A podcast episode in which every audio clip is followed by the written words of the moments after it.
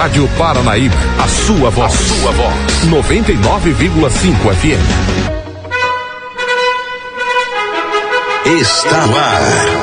O Panorama da Notícia. Um relato dos últimos acontecimentos nacionais e internacionais. Uma narrativa da história, da qual você faz parte. Agora 10h33, bom dia. A partir de agora a gente atualiza as notícias de Rio, Paranaíba e região. Hoje, terça-feira, 23 de julho, ano 2019, hoje é o dia do guarda rodoviário. A fase da lua é cheia, a estação do ano é inverno. A apresentação é de Raquel Marim e Silvana Ruda, a edição de Gilberto Martins. Nesta edição do Panorama da Notícia, você vai saber que Escolas de Rio Paranaíba recebem móveis novos. Prefeitura de Rio Paranaíba recebe van para a Secretaria de Saúde. Condutor embriagado perde controle, controle direcional e bate carro em embarcador de gado em Rio Paranaíba. E ainda, suspeito de matar o irmão em Carmo do Paranaíba é levado para penitenciária após se apresentar na delegacia. Isso e muito mais a partir de agora no Panorama da Notícia. A pessoa bem informada está à frente de seu tempo. Está no ar o Panorama da Notícia. 10h35, a Secretaria de Saúde de Rio Paranaíba passa a contar com mais uma van para transporte de pacientes. O veículo zero quilômetro foi recebido nesta segunda-feira pelo prefeito Valdemir Diógenes, após ter o seu pedido atendido pelo ex-deputado Tenente Lúcio. A nova van possui 16 lugares e acessibilidades para cadeiras de rodas com elevador elétrico. Com essa nova aquisição, a administração conta com um total de 22 veículos novos adquiridos pela gestão 2017-2020. 10h35, na última semana também chegaram a Rio Paranaíba os novos móveis para as escolas do município. São 930 novas unidades que contam com mesas e cadeiras para que os alunos possam estudar no dia a dia e outras 44 mesas com cadeiras para os professores. Os móveis são distribuídos para as seguintes escolas: Escola Municipal Presidente Tancredo Neves, aqui de Rio Paranaíba, Escola Municipal Professora Avelina Rezende Boa Ventura, Escola Municipal Padre Goulart, Escola Municipal Augusto Antônio de Carvalho, na comunidade de São Pedro, Escola Municipal Cincinato Ferreira de Aguiar, na comunidade de São João, Escola Municipal Serino José de Figueiredo, na comunidade de Palmeiras. Palmeiras, Escola Municipal João Barbosa de Barros, uh, em Chaves, Escola Municipal João Antônio Mendes, lá em Baité dos Mendes, e Escola Municipal Presidente Tancredo Neves, segundo o endereço Guarda dos Ferreiros. A polícia. A serviço da comunidade. E o principal suspeito de matar a tiros o próprio irmão na cidade de Carmo do Paranaíba se apresentou nesta segunda-feira, dia 22, na Delegacia de Polícia Civil. Após ser ouvido pelo delegado de plantão, Ramon Teixeira de Cunha, 32 anos, foi encaminhado até a penitenciária Nossa Senhora do Carmo por existir em seu desfavor um mandado de prisão em aberto, decorrente da queda, da quebra de condicional. O suspeito estava acompanhado de advogados. Ele, ele agora permanece preso à disposição da justiça. Na última quarta-feira, uma motocicleta Honda CG 160 Fan cor vermelha que teria sido usada por Ramon para ir até a, até a casa de seu irmão, onde usou uma arma de fogo para tirar contra a vítima, já havia sido apreendida. O veículo estava no estacionamento de um hotel da cidade. Ele chegou a se hospedar por duas horas no local no dia do assassinato, mas saiu do hotel é, em um mototáxi sem deixar informações e não retornou.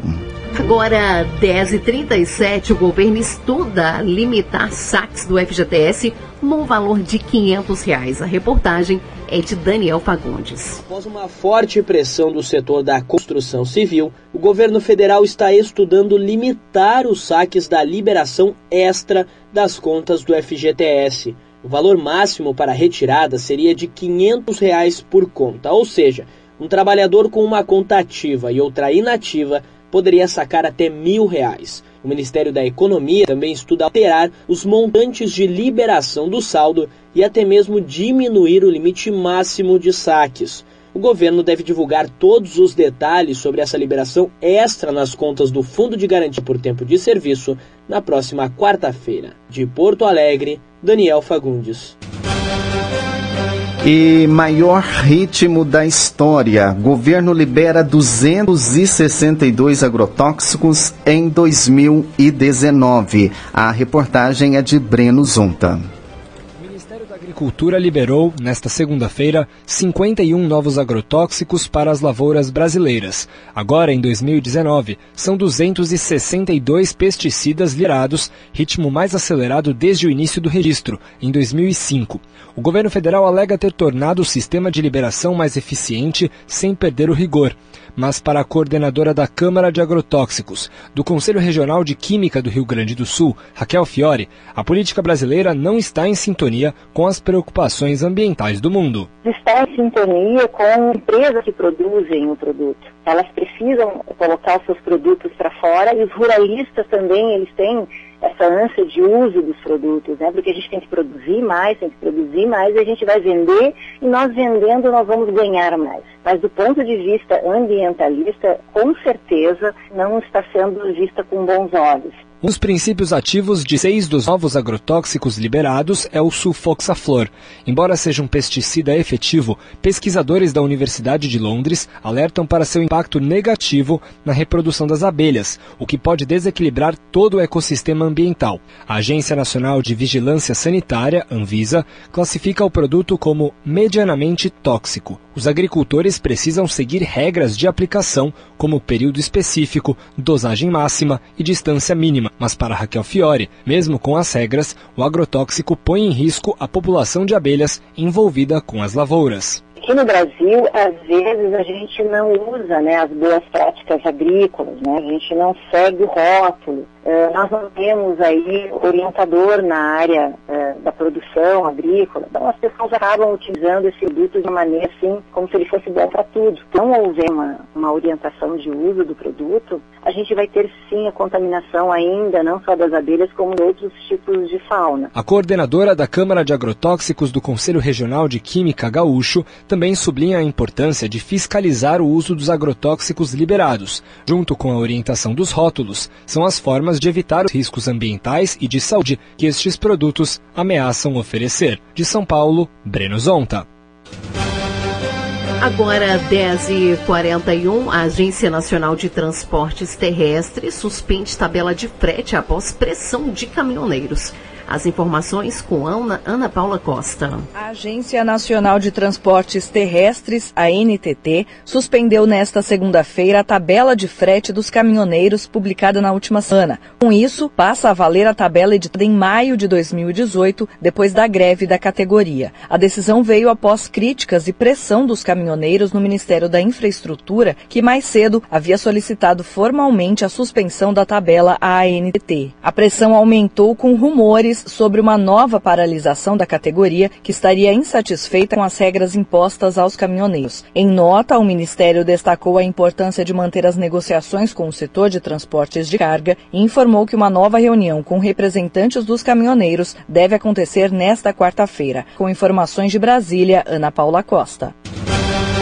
E o governo anuncia bloqueio de 1,44 bilhão no orçamento. Quem nos, traz os, quem nos traz os detalhes é Alexandre Fiori. O Ministério da Economia anunciou nesta segunda-feira um novo bloqueio de gastos da ordem de 1 bilhão 440 milhões de reais no orçamento deste ano. O anúncio chega após a revisão para baixo da expectativa de crescimento da economia este ano. O objetivo da área econômica é tentar atingir a meta de um déficit primário de até 139 bilhões de reais fixada para este ano. O déficit primário são as despesas maiores do que as receitas, sem contar juros e dívida pública. Pública. O crescimento menor da economia gera uma arrecadação de impostos menor que a prevista, e isso faz com que o governo tenha mais dificuldade para cumprir a meta fiscal. Por isso, o governo bloqueia despesas no orçamento. No domingo, o presidente Jair Bolsonaro havia alertado que poderia ser feito um contingenciamento de até 2 bilhões e meio. O bloqueio anunciado nesta segunda-feira só não foi maior porque o governo utilizou a parte de uma chamada reserva orçamentária, valores que ainda não haviam sido liberados para gastos. Com a retenção das verbas, os recursos para custeio e investimentos estimados para este ano são os menores desde 2008. Em março, o governo já havia anunciado contingenciamento de 29 bilhões e 700 milhões de reais. De Brasília, Alexandra Fiore. Agora, 10h43, a gente confere a reportagem de Larissa Mantovan falando sobre a projeção do PIB, que voltou a crescer após 20 semanas de queda.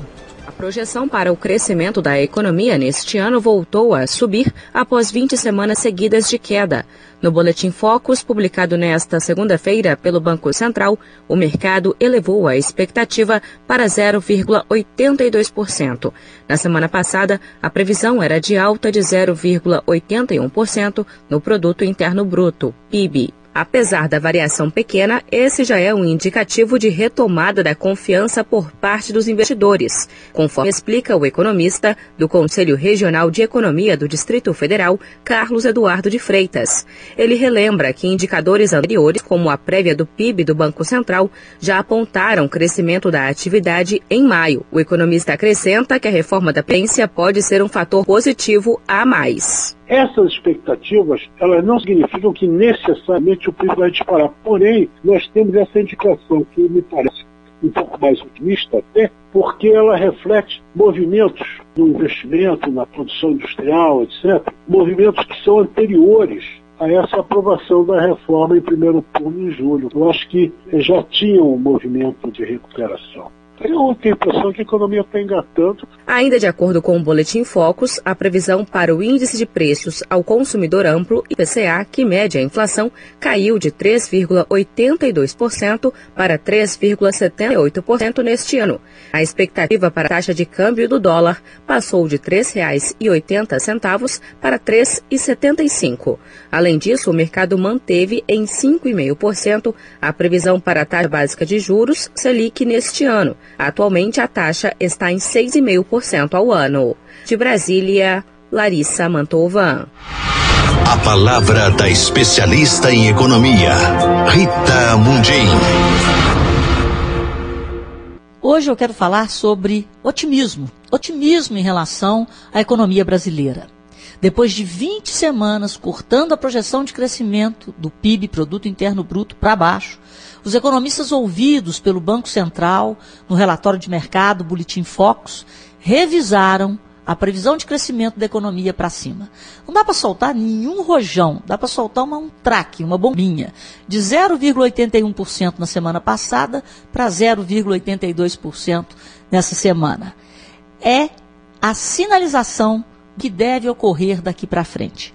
O próprio ministro da Economia, Paulo Guedes, disse que ele não iria gastar nenhum tipo de medida antes da quase certeza da aprovação das reformas, dentre elas a mais importante, a reforma da Previdência. E ele está cumprindo, está seguindo na risca aquilo que ele disse. A reforma da Previdência foi aprovada em primeiro turno na Câmara, deve ser aprovada no Senado e o nível de desidratação é menor do que se esperava.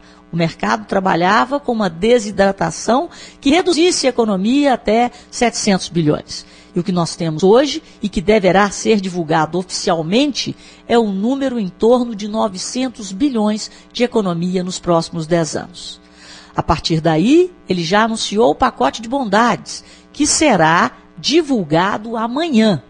No detalhe, o que, que vai acontecer com as contas do Fundo de Garantia e do PIS/PASEP. Segundo Valderi Rodrigues, não será mais do mesmo. Serão medidas estruturais. Vamos ver quais as boas surpresas teremos. E tomara que sejam boas. Capazes de ajudar nessa recuperação da economia brasileira, que precisa, sim, um choque de reformas para que o país seja inserido no século XXI e consiga disputar o mercado internacional, que é muito maior do que o mercado interno. E aí, nós poderemos ter, daqui para frente, uma revisão para cima das projeções do PIB. Tomara que tenhamos, no mínimo, mais 20 semanas de revisões positivas. Mas tudo isso vai depender da velocidade e da qualidade das reformas. Ou seja, está tudo na mão do Congresso. Mas estamos caminhando. Esse é o sinal mais positivo. O anúncio do crescimento de 0,54% da atividade econômica através do índice, que é calculado pelo Banco Central e que foi divulgado na semana passada. Nós tivemos esse crescimento no mês de maio em relação ao mês de abril. Esse ponto deve ter sido o fator principal que levou os economistas ouvidos pelo Banco Central a revisarem para cima suas projeções. Mas agora, com reforma aprovada em primeiro turno na Câmara, com o pacote de bondades a ser anunciado amanhã, acredito que teremos e podemos ter sim um país crescendo a taxas anualizadas entre 3 a 4% no final de 2019. Dias melhores virão. Rita Mundim.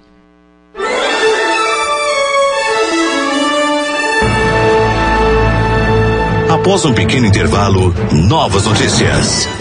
Você irá acompanhar o comentário de Alexandre Garcia. Rádio Paranaíba. Retomamos para que você saiba o que está sendo notícia hoje. A polícia. A serviço da comunidade. 10 e 53 a Polícia Militar de Rio Paranaíba registrou um acidente noite deste domingo onde um motorista inabilitado colidiu contra um embarcador de gado no bairro São Francisco. De acordo com as informações, o motorista de 57 anos sofreu um corte na língua e foi socorrido pelo hospital municipal. O proprietário da fazenda acionou os militares para o registro da ocorrência, uma vez que ele teve o embarcador de gado danificado. No local, os policiais encontraram um motorista identificado como Vanderli Honorato da Silva, com sinais visíveis de embriaguez e com um sangramento na língua. Também ficou constatado que o motorista não possuía carteira nacional de habilitação, a CNH. Ainda de acordo com informações, Vanderly disse aos militares que não se recordava dos fatos e se limitou a dizer que transitava pela rua E quando possivelmente perdeu o controle direcional, batendo o embarcador de gado. Agora 10 horas e 54, as comemorações do Dia do Motorista e do Dia do Caminhoneiro têm é, prosseguimento nesta segunda-feira na cidade de Patos de Minas. O SESI Senat, a décima Companhia de Polícia Rodoviária Estadual e o Exército Brasileiro realizam uma campanha educativa na BR-354. Uma grande estrutura foi montada às margens da rodovia para atender os caminhoneiros. Foi montada a estrutura de atendimento psicológico, nutricionista, fisioterapeuta para receber os motoristas. Os profissionais da estrada têm dificuldade de encontrar tempo para cuidar da própria saúde. Além disso, os caminhoneiros abordados são convidados a assistirem vídeos educativos para melhorar a segurança na estrada. Dezenas de pessoas estão envolvidas na campanha em comemoração ao Dia do Motorista e também do Dia do Caminhoneiro. Os condutores abordados na Blitz Educativa também estão sendo questionados sobre a possibilidade de greve da categoria. Nos últimos dias, ameaças de paralisação têm surgido em grupos de WhatsApp. Segundo a Polícia Militar Rodoviária, os caminhoneiros perguntados sobre a possibilidade de greve alegaram que não há qualquer tipo de movimento nesse sentido na região. Agora, 10h55, confira agora os comentários de Alexandre Garcia. Os detalhes da notícia com Alexandre Garcia. Bom dia. Olha, já a previsão do Banco Central, lá do Boletim Focus, mostrando que o PIB estava caindo, parou de, de cair e voltou a crescer no Boletim Focus desta semana, o que é uma boa notícia. Né? As outras boas notícias desse boletim, que examina que houve mais ou menos 100 instituições financeiras e seus melhores economistas sobre estudos e previsões eh, para o país neste ano. Todo mundo sabe que crescimento econômico se dá com base no entusiasmo e no otimismo. Né? Então, a inflação nos últimos 12 meses em 3,78, a meta é 4,2, está abaixo da meta. A Selic, que hoje está em 6,5%, a taxa básica de juros, prevê-se que caia para 5,5%. Só para lembrar, pouco tempo atrás, aí no fim do governo Dilma, estava o triplo disso aí praticamente. Né? Balança comercial, espera-se um saldo positivo de mais de 50 bilhões de dólares e os investimentos externos direto, uh, diretos, ou seja, aquele capital de risco que entra investindo aqui no Brasil para produzir, para criar emprego, está prevista a entrada de 85 bilhões de dólares.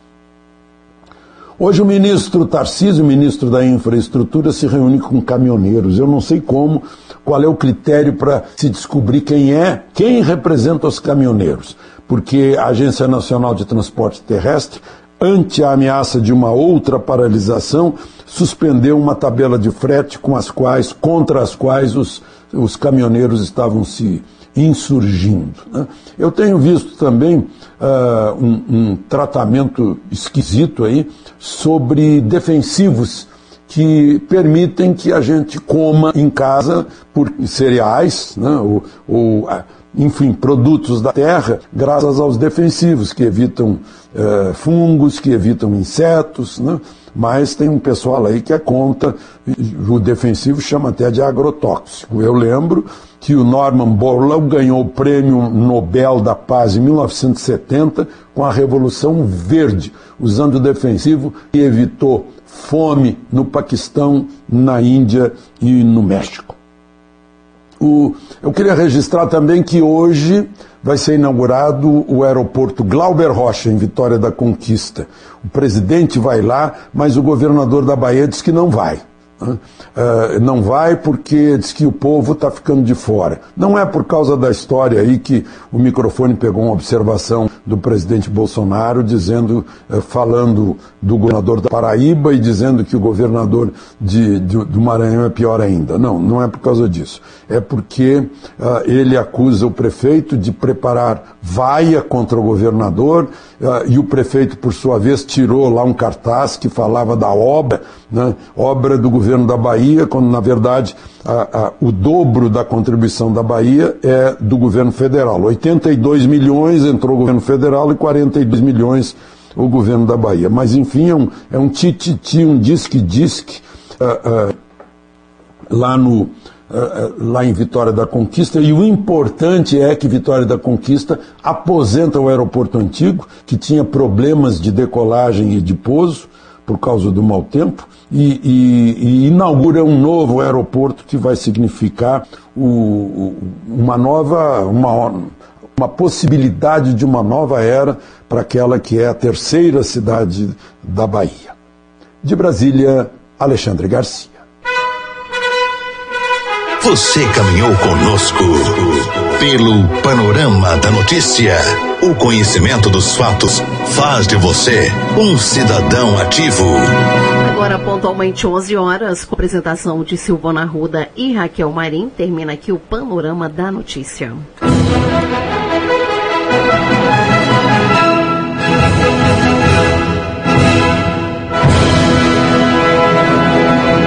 就怕